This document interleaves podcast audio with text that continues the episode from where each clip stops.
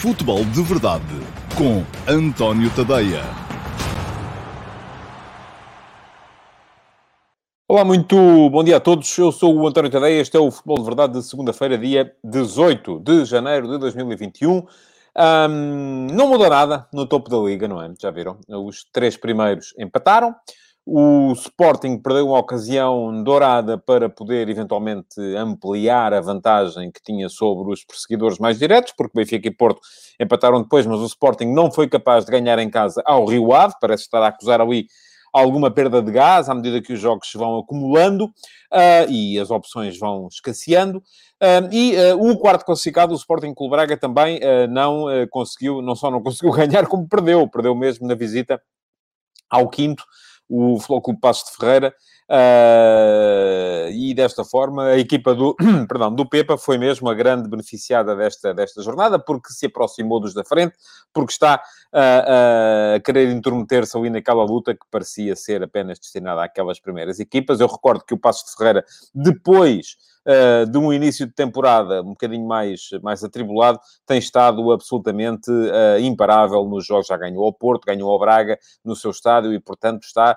uh, a mostrar argumentos capazes de de justificar um campeonato muito, muito tranquilo e de lutar por uma posição europeia que, se as coisas continuarem como estão neste momento, creio que vai mesmo sobrar uh, para a equipa do Pepa. Parabéns ao Pepa pelo trabalho excelente que está a fazer uh, em, em Passos de Ferreira. Parece-me que é uma equipa que está uh, a bater o pé aos grandes e bem. Mas bom, hoje temos uma, uma edição cheia com, com jogos uma edição em que vos vou falar, sobretudo, dos, eh, dos dois jogos de sexta-feira, eh, do primeiro Sporting Rio Ave, 1 a 1, resultado final, depois o Flóculo Porto Benfica, 1 a 1 também, resultado final, eh, passarei ainda pelo Passos de Ferreira Sporting Clube Braga, mas a atenção estará naturalmente virada para os jogos dos quatro primeiros e dos quatro candidatos ao título, nenhum ganhou, três empataram, o outro, o outro perdeu.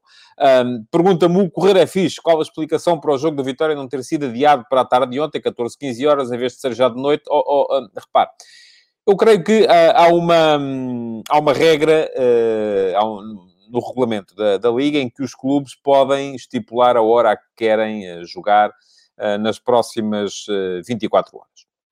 Uh, e se eles chegarem a acordo relativamente a um horário das próximas 24 horas, é isso que vai ser feito e terá sido isso a ser feito. Agora, não sou ingênuo ao ponto de achar que uh, isto não teve a ver com os interesses do programador, da Sport TV, não é? Porque, obviamente, a Sport TV tinha com certeza já jogos uh, previstos para mais cedo e só mais tarde, quando no resto da Europa já não se joga, é que havia ali uma slot para encaixar um jogo inesperado e então isso foi, foi, foi marcado mesmo para aquela data, uh, impossibilitando mais uma vez que o Vitória Sport Clube uh, jogasse o, seu, o seu jogo e com o Farense e que, portanto, o jogo tenha que ficar adiado. Já tem dois jogos adiados o Vitória, pode vir a, a, a complicar um bocadito a, a, tarefa da equipa do João Henrique lá mais para a frente, mas para já é assim que estamos. É uma pena que o jogo tenha sido adiado, porque eu acho que os jogos devem ser jogados na, na jornada em que são, não devem ser passados para depois. Mas vamos seguir em frente.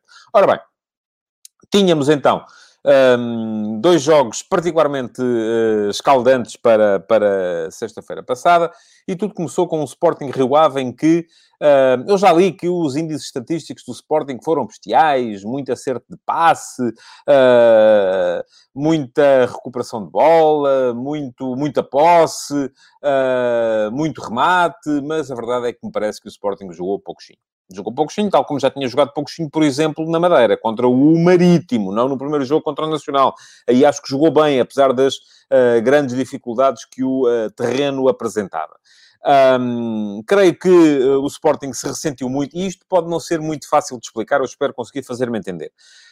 O facto de não ter no seu 3 de trás um Fedal e o Neto acabou por ser fundamental para explicar a forma como a equipa não foi capaz de construir.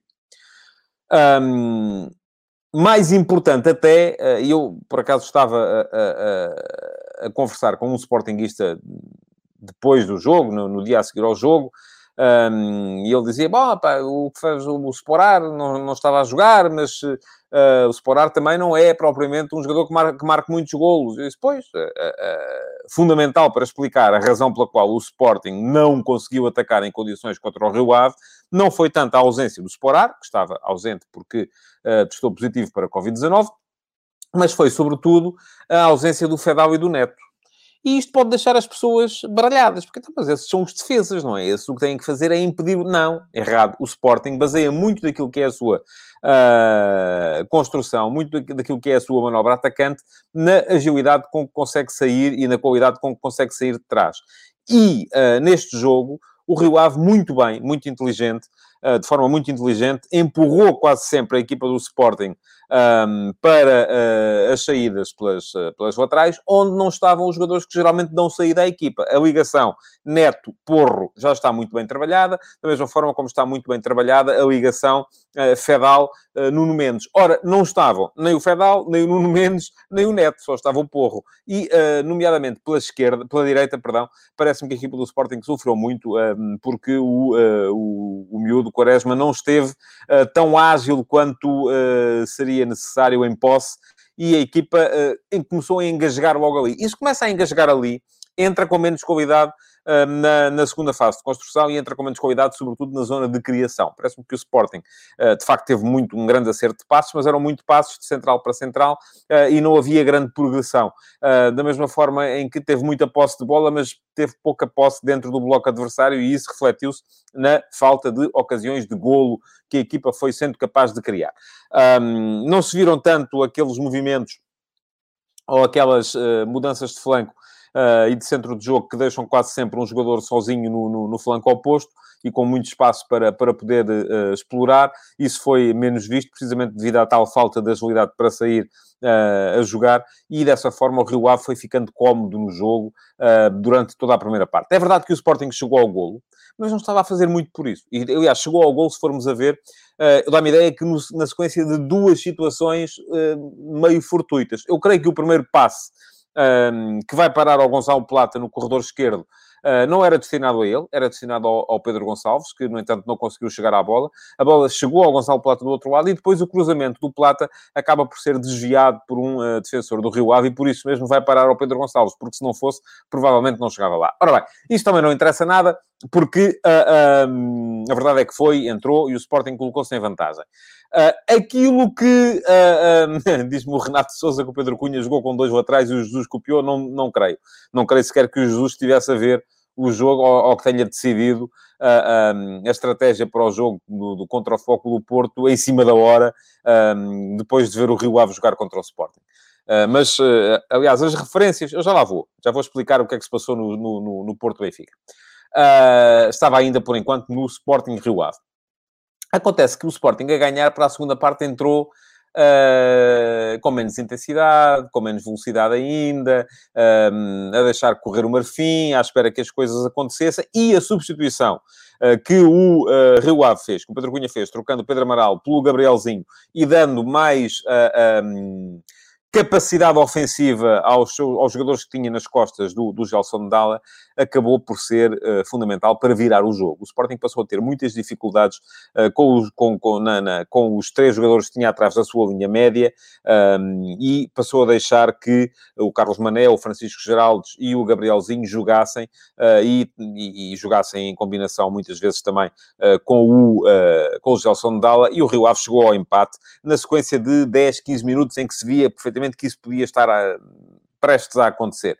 Um, creio que não foi uma surpresa o gol do Rio Ave para quem estivesse a ver o jogo. Excelente combinação, Geraldo, Mané, Dala, acaba por ser quase um, irónico para os sportinguistas e muitos vão ter acabado o jogo a dizer bolas, o gol do Rio Ave foi feito por três jogadores que o Sporting não aproveitou. Pois, é verdade, mas o Sporting não pode aproveitar os jogadores todos e todos estes, com exceção talvez, enfim, vou, vou abrir a exceção para o caso do Gelson Dalla, todos eles tiveram oportunidades para se mostrar um, no Sporting e não conseguiram vingar. Portanto, assim sendo, há que uh, dar lugar a outros um, e parece-me que uh, uh, acaba por ser natural que isto venha, venha a acontecer, porque são jogadores que têm qualidade.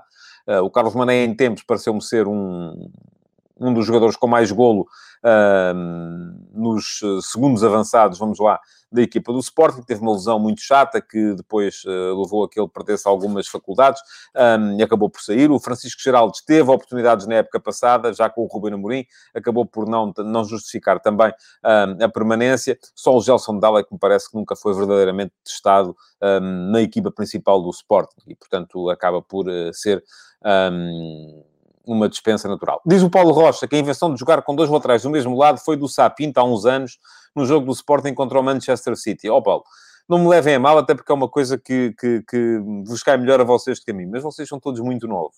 Eu não sei que idade tem o Paulo, mas um, eu, enfim, estou nos 50 e uh, lembro-me de ver o Tomis Lavivic jogar um famoso Feyenoord Porto com dois laterais de cada lado em 1987.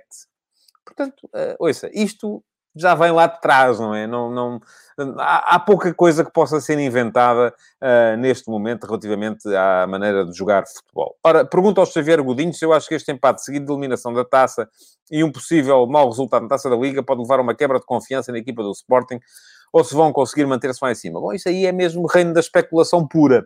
Uh, para já, aquilo que me parece é que o Sporting está com falta de gás. E, e está com falta de gás porque, eu já tinha dito isso aqui, passou a ter que jogar também de 3 em 3 dias. Isto leva. Claro que aqui tudo contribui. O facto de uh, não estarem os principais jogadores leva a uma quebra de qualidade. O facto de se jogar de 3 em 3 dias leva a uma quebra física. E leva, por outro lado, a que os jogos não possam ser preparados um, da mesma forma e que não possam, a equipa não possa treinar da mesma forma. Não concordo com o que diz o Rui Clima, ou com a pergunta do Rui Clima, que me pergunta se é a pressão do primeiro lugar. Não, o Sporting já está em primeiro lugar há muito tempo e tem respondido bem. Agora, passou a responder pior por, por estas razões que lhe estou a dizer. Ficou sem alguns jogadores, perda de qualidade. Passou a ter que jogar 3 em 3 dias, uh, desgaste físico. Um, passou a ter jogado 3 em 3 dias, deixa de ter a possibilidade de preparar e de treinar para os jogos como fazia antes. Porque aqui há duas questões. Há a questão do desgaste e há também a questão um, de a equipa uh, não conseguir preparar uh, o, os jogos da mesma maneira. Diz o Rui Camarapina que se o Sporting quer lutar pelo título, tem de ir ao mercado para três jogadores de qualidade, como aconteceu em 2000. Ouça, oh, Rui, 2000 já foi há 20 anos. Um, hoje em dia eu acho que é muito difícil, e é sobretudo muito caro, uh, encontrar três jogadores de qualidade que consigam jogar naquela, naquela equipa. Uh, portanto, eu acho que passa tudo.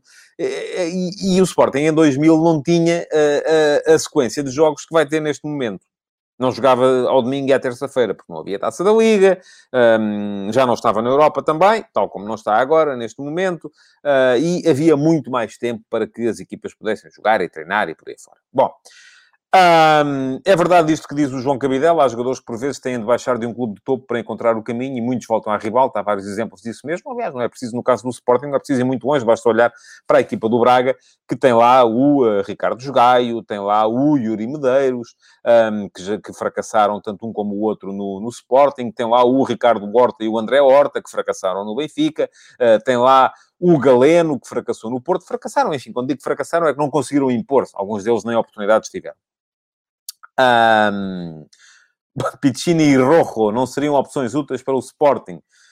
Olha, não lhe sei dizer porque são jogadores que não têm jogado muito ultimamente e, portanto, não dá para. Eu, eu, eu acho que eles, no seu tempo, foram eh, de facto válidos, opções válidas. Agora, neste momento, não sei se, se o serão ou não. Vamos seguir em frente.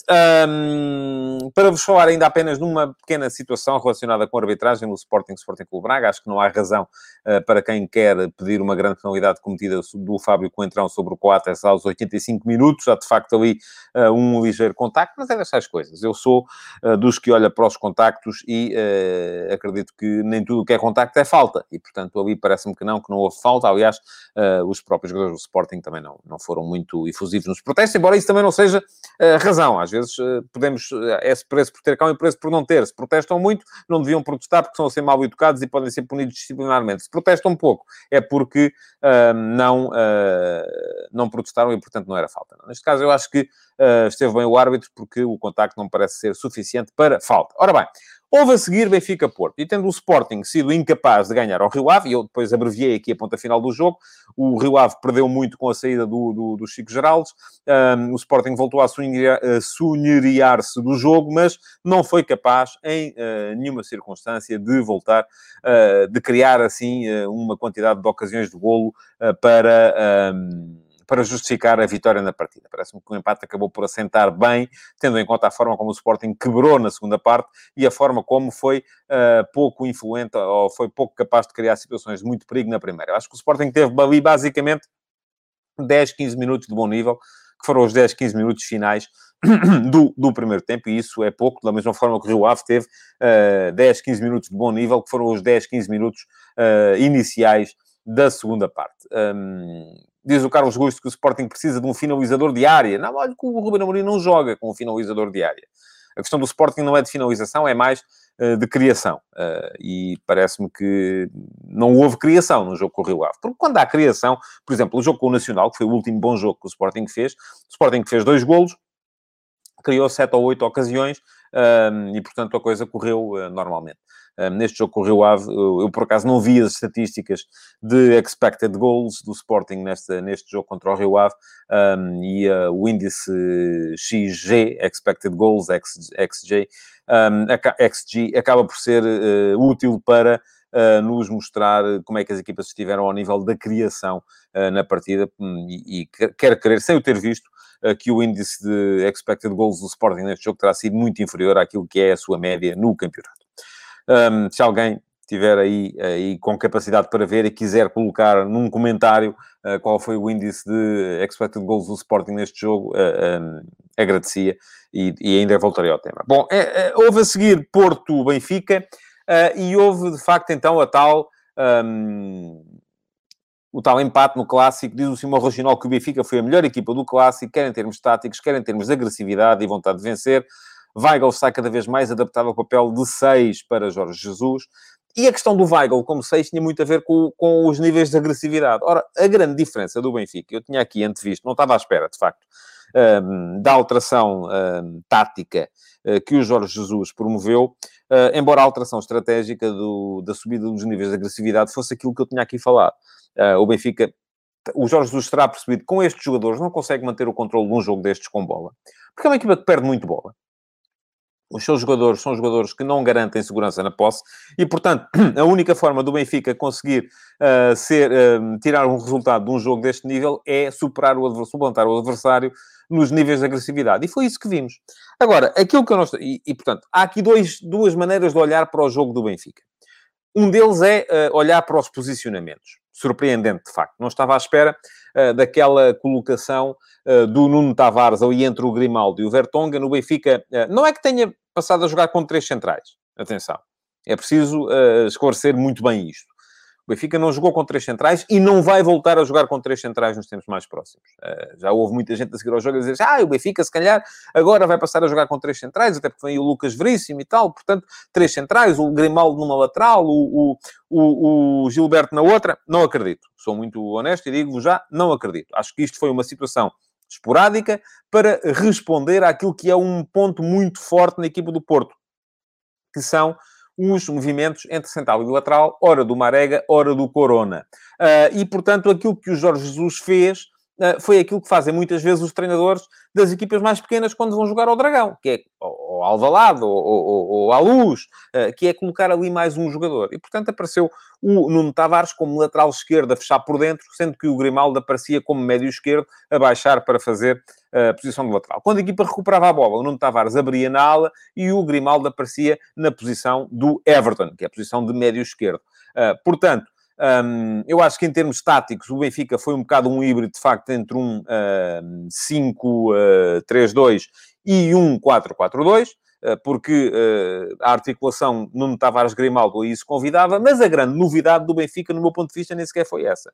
A grande novidade foi a forma como uh, o Benfica apareceu a defender. E apareceu a defender com referências individuais, como eu já não via no futebol português, vou dizê-lo, desde os tempos do Farense do Paco Fortes. A última equipa que eu vi defender como o Benfica defendeu foi o Farense do Paco Fortes. Homem a homem puro. Aquilo que víamos era, se o Luís Dias vinha atrás buscar uma bola, o Gilberto ia atrás dele até à área do, do, do, do Futebol Clube do Porto. Se o uh, Corona trocava, o, a referência de marcação trocava também. Portanto, o Benfica apareceu a, a promover um para um em todo o campo, uh, a promover duelos individuais em todo o campo e a meter um nível de agressividade muito grande nesses duelos individuais. E eu já lá vou à questão da arbitragem, porque uh, esta alteração que o Benfica fez ou, ou, utilizou na sua forma de defender levou a que este excesso de agressividade uh, fosse notado e levou, nomeadamente, a um total de faltas uh, assinaladas a favor do, do Benfica, que eu vou aqui olhar para elas para ter a certeza de quantas foram, mas foram 20 e muitas, um, ehm, e uh, acaba por ser anormal em jogos do Benfica. Foram 26 faltas para o Benfica, 17 assinaladas ao Porto, mais um jogo acima das 40 faltas no Campeonato Português. Não é bonito, mas neste caso eu até acho que foi porque os jogadores foram de facto agressivos. Na maior parte dos casos no Campeonato Português não é assim. As faltas são faltinhas, aquelas em que os jogadores se deixam cair. Desta vez uh, houve, foi mesmo porque houve muita agressividade de parte a parte, sobretudo na equipa do Benfica. O que é que isto motivou? Ora bem, o Porto, que já estava debilitado pela ausência de Otávio, e o Otávio é um jogador um, fundamental na manobra ofensiva do Porto, acabou por uh, se encolher um bocadinho também com a tal postura mais eh, agressiva da equipa do, do Benfica. E o Benfica, sendo superior nos duelos individuais, acabou por uh, ser uh, dominador na, na partida. Mas não houve aqui, atenção, um, não houve aqui uma, uma, uma genialidade, uma invenção tática um, do outro mundo. Não, aquilo que Jesus fez foi misturar um bocadinho as referências individuais, que eu já disse, não via no futebol português desde o Paco Forte dos anos 90, um, com a, a, a colocação de mais um jogador uh, a tentar impedir os movimentos entre central e lateral, que é o que fazem todas as equipas quando vão jogar fora contra os grandes, ou fazem quase todas as equipas, quase todas elas aparecem com um terceiro homem ali, precisamente para povoar melhor o espaço interior. Portanto, não houve aqui o descobrir da pólvora, houve sim uma estratégia que foi, no meu ponto de vista, bem desenhada e que podia ter permitido ao Benfica uh, um outro resultado. Eu, no fim, acabo por achar que o resultado até se aceita e aceita-se por uma razão muito simples. Um, porque o Benfica, sendo superior, não criou assim tantas situações de gol quanto isso. O Porto, mesmo depois de ficar reduzido a 10, ainda teve, creio eu, a melhor situação dos últimos 20 minutos. Um lance em que o Marega, nem, nem ele sabe muito bem por que razão, tentou marcar de peito, uh, quando tinha a bola ali à frente e podia perfeitamente ter feito golo. Um, até aí o Benfica, enfim, o Benfica foi, uh, durante a maior parte dos 90 minutos, foi superior, mas uh, em termos de criação, de situações de gol não foi assim tão superior quanto isso. Uh, e, portanto, acho que uh, as duas equipas acabaram por se anular, sendo que o Porto se anulou a si próprio, em princípio, ou, ou em grande parte, por não ter tido uh, a contribuição do Otávio. Diz o Gésio Rodrigues, que é importante salientar que o Benfica entrou agressivo, porque nestes jogos no Dragão o Porto é sempre muito agressivo, e o Benfica sabia que se não tivesse essa dose de agressividade, seria comido pelo Porto. Nada contra. Um, estes jogos são para se ganhar na raça, muitas vezes. Uh, e depois também, uh, enfim, aquilo que, de que, que, é preciso é uh, termos justiça na, na, mostragem de, de cartões quando, isto, quando isto acontece. Ora bem, eu acho, e, e, vamos já falar então de, de, da questão da arbitragem, um, diz o Rui Coimbra que ainda se lembra do Farense do Paco Fortes, também eu. O Farense do Paco Fortes foi a última equipa a defender homem a homem em Portugal. Nunca mais aconteceu.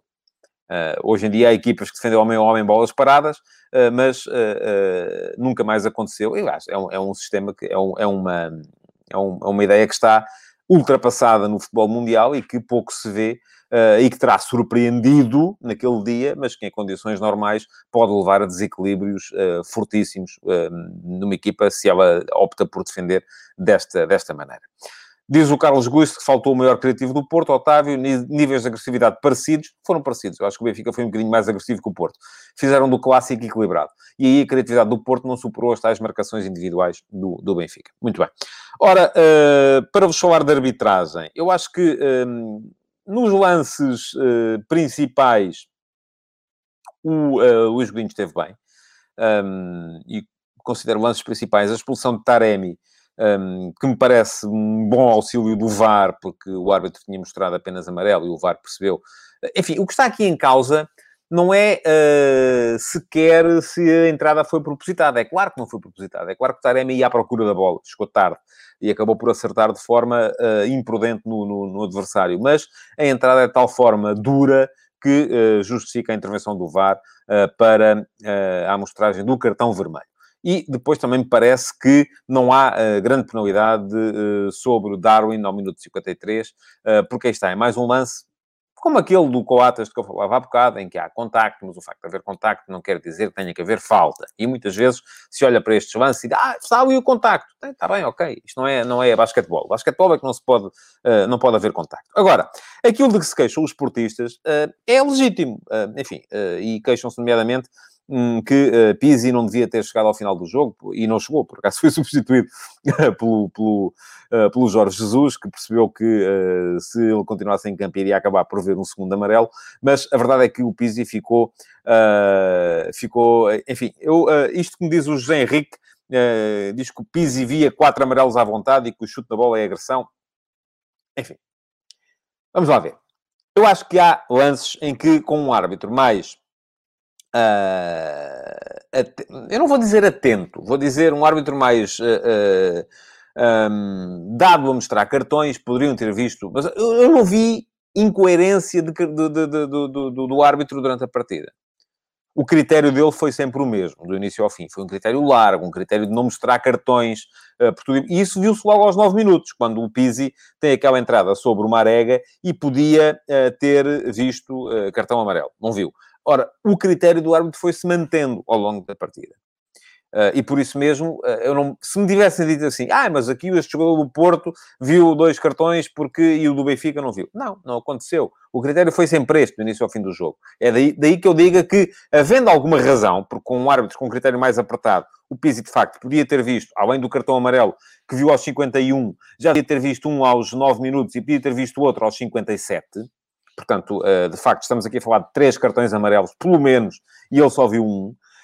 um mas uh, uh, parece-me que não há razão no, no, no, no, tal lance aos 50 minutos. O lance aos 50 minutos, e eu vou dizer o que é que se passou. Há uma falta, o Sérgio Oliveira fica, fica pelo chão, o Pizzi dá um chutinho, não foi um chutão, é preciso dizer, foi um chutinho, deu um chutinho na bola que vai acertar no Sérgio Oliveira. O Sérgio Oliveira dá, rebola no chão como se lhe tivesse caído uh, uma marreta de 30 quilos em cima.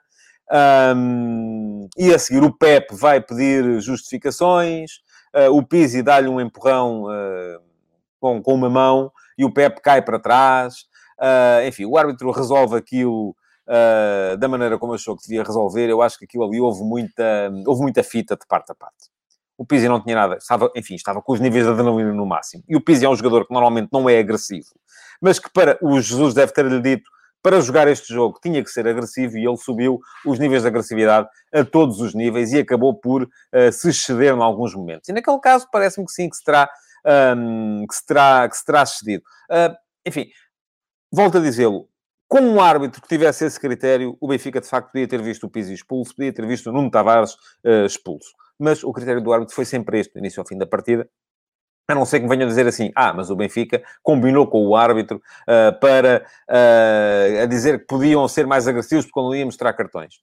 Não sei, não sei se isso aconteceu, tenho dúvidas que isso tenha acontecido. O Benfica soube aproveitar melhor do que o Porto, tal como muitas vezes no passado já foi o Porto que soube aproveitar melhor do que o Benfica a permissividade do árbitro em termos uh, disciplinares. Desta vez foi o Benfica a fazer aquilo que muitas vezes um, no futebol português se diz que é jogar a Porto, que é jogar com garra, jogar com reganho e, um, às vezes, um bocadinho para lá do meu ponto de vista, naquilo que é o limiar da razoabilidade no que toca às, uh, uh, às entradas à bola. Portanto, volto a dizê-lo, podia Pizzi, podia Nuno Tavares ter visto o segundo amarelo, acabou por não acontecer, mas parece-me que o critério do árbitro foi quase sempre o mesmo do início ao fim do, do, do jogo. Diz-me o Arménio Pereira, esqueça o lance com o Sérgio Oliveira e o Pep, o Pizzi devia ter sido expulso no segundo amarelo por falta sobre o Corona. Isso foi depois, mas sim, um, a falta sobre o Corona podia ser merecedora de cartão amarelo, a falta sobre o Marega aos, aos 9 minutos podia ter sido merecedora de cartão amarelo, uh, portanto, parece-me que Uh, é, são esses os lances de que o Porto poderá eventualmente vir a queixar-se. Ora bem, um, amanhã vou uh, falar mais uh, e vou antecipar os jogos da Taça da Liga, porque os quatro primeiros vão estar frente a frente e vêm todos dos jogos que não ganharam, e isso é curioso, ver como é que eles vão entrar em campo, porque se não há ninguém que vai entrar cheio de moral nesta, nesta Taça da Liga, e portanto é um bocadinho um reset, vai tudo a zeros um, para, para estes dois jogos.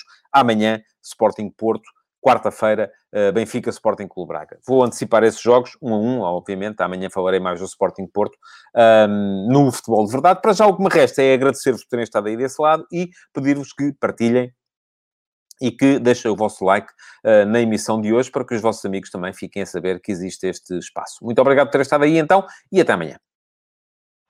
Futebol de Verdade, em direto de segunda a sexta-feira, às 12h30